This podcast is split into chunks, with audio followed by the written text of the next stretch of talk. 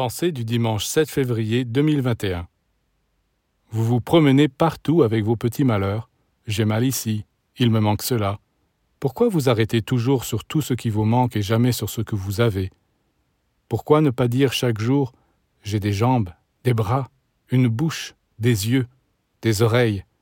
Je reçois un enseignement divin. Mais alors, je possède le ciel et la terre.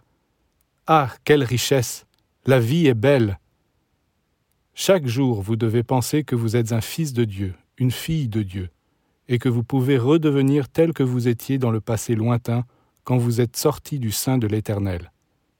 Vous avez perdu cet état en voulant, comme le Fils prodigue, faire des expériences loin de la maison de votre Père. Mais maintenant vous pouvez revenir vers lui.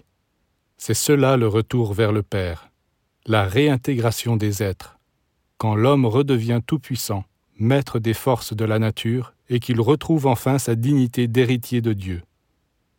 Voilà sa véritable prédestination.